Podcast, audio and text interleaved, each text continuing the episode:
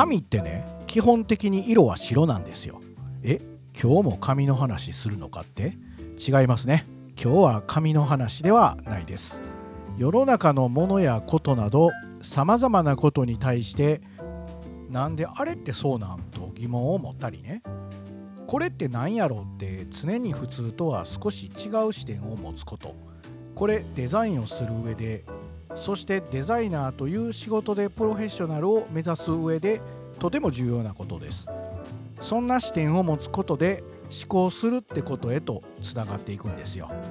学校の授業で印刷物を集めてきてくださいという機会があるんですね。印刷技術の授業をする際なんですけどね。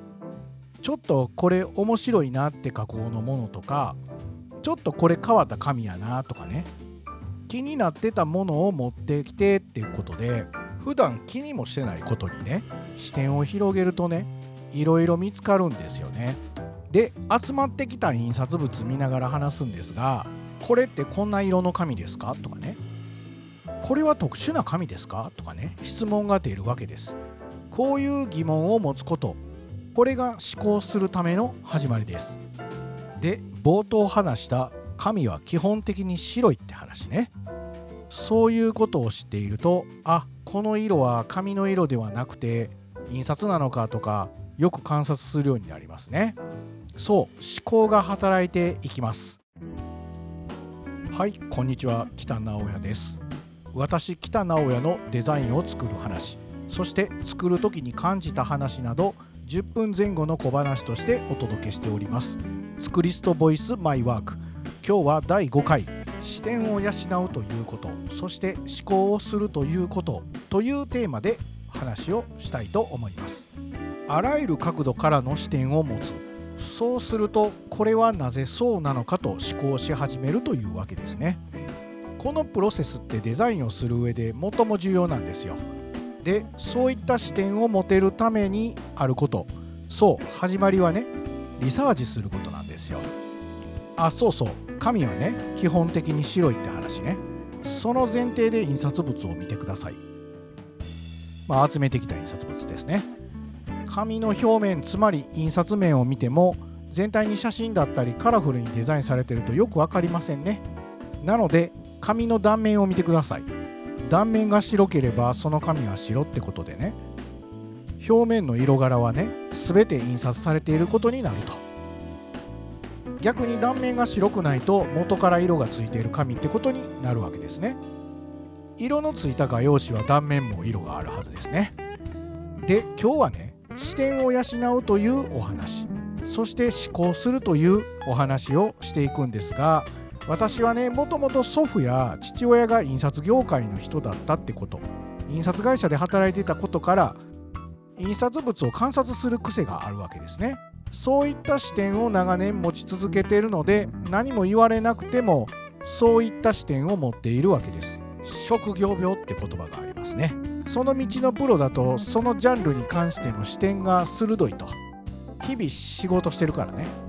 でデザインをする上で不可欠なのがその業界そのプロだったら当たり前に持ってる視点。これに匹敵するような見方をしてどこに問題点があるのかを探していかないといけないんですよね。もちろんその業界の素人ではあるのでその道のプロの方と同じにはすぐなれませんけども可能な限りその視点になれるようにリサーチをしまくるってことなんですね。でその道ではね素人ではあるんだけどもそういった視点でリサーチするとプロが気づかない視点が発見できるというわけですね。そうプロのね真似事のような視点とのは意外と深く掘ろうとしている視点になってるんですよね。あとね先入観から入るっていうのも悪くはないですね。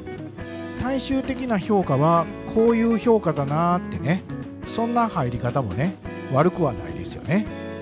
まあとにかくリサーチしましょうということでリサーチをね進めていくと表層だけになることがあります。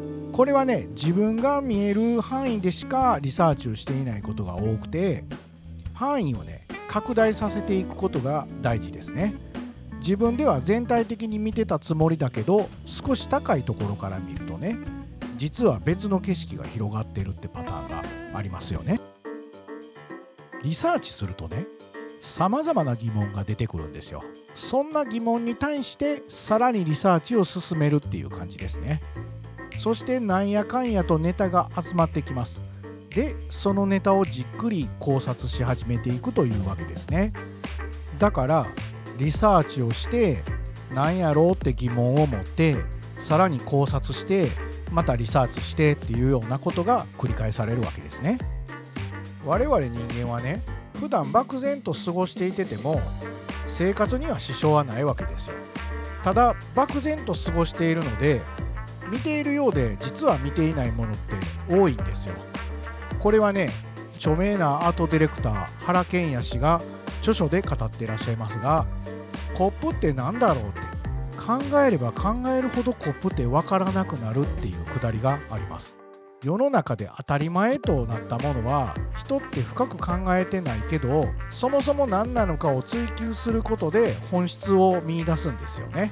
そうそう原賢也氏の本はね。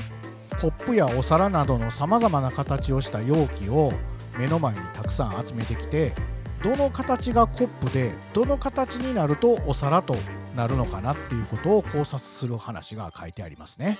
要するにねこの形はギリギリコップやなとかねこの形になったらお皿になってまうのかとかねそういった考察がねデザインする上でのヒントの一つになってくるんですよね。リサーチはね人の行動に考慮する必要性があります。情報が手に入りそうな場所に行くと手に入って触ったり見ようとしてしっかり見たりすると。あとねリサーチの過程で感じられることがたくさんありますね。さっきの印刷物収集の話に戻りますが印刷物ってアナログなものだからどこで手に入れられるかってかなり重要なんですよ。必要な場所にあるってこと。何か意図があるってことですね。最近ではデザインのアイデアを出すためにピンタレストを見たりする人が多くなりましたがこれはあまり良くないですね。ピンタレストはアウトプットされたものが気軽に閲覧できるのでマーケティングという視点では有効だし普段の何気ないデザインウォッチングということなら問題ないんですけどもアイデア出しの段階で見ると自分でリサーチもしてないのにリサーチをしたような気になるばかりかこの表現以外他にないんじゃないかってね正解を見たような錯覚に陥ると。そうなるとアイデアが出にくくなったり盗作をしてしまったりすることになりますね。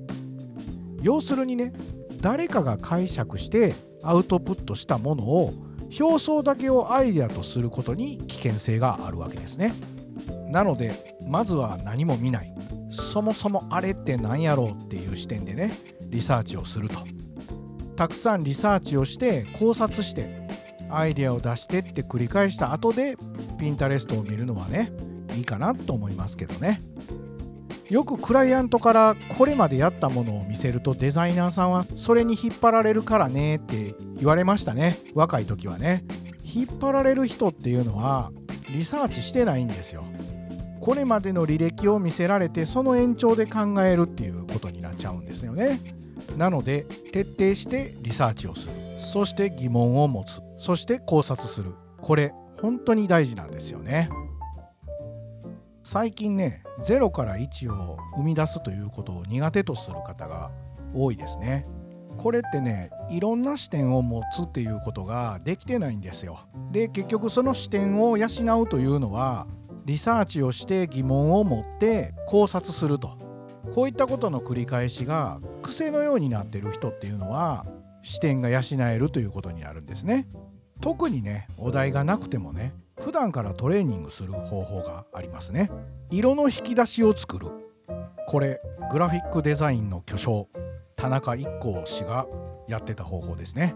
引き出しにね赤の引き出し青の引き出し黄色の引き出しってね普通の生活の中であこの赤い紙かわいいなって言って赤の紙のところを切ってねそれらをどんどん引き出しに貯めていくわけですよね。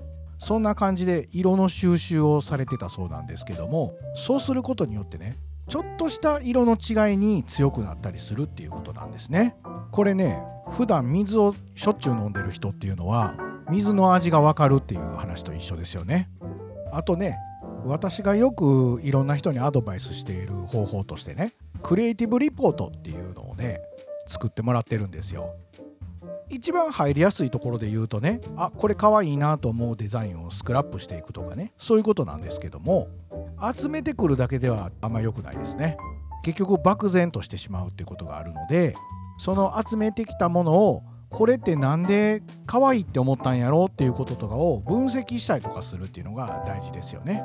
ですのでちゃんとレポートにするっていうことが大事かなと。そんな話をしてますね。でデザインだけに限らずにいろんなものをそういう分析する癖をつけるんですよね。まあほんまにね何でもいいんですよ。例えば公園のベンチの形とかね。なんでこんな形してんのやろうとか。じゃあ他の公園はどんなんかなとかね。そんな風にリサーチをして疑問を持って深く深く考察していくと。そういうことですよね。でねできるだけネットを使わないようにした方がいいですね。ネットを使うのはウェブ系の施策をね調べるということではいいんですけども今言ってるようなリサーチをネットに頼ってしまうと勝手にレコメンドとかされてかなりショートカットされてしまうと。で気づきがねちょっとやっぱ少なくなるんですよね。なのでまあざっくりね調べるんやったらまあありかなとは思うんですけどもまあ使い方かなっていうふうには思いますよね。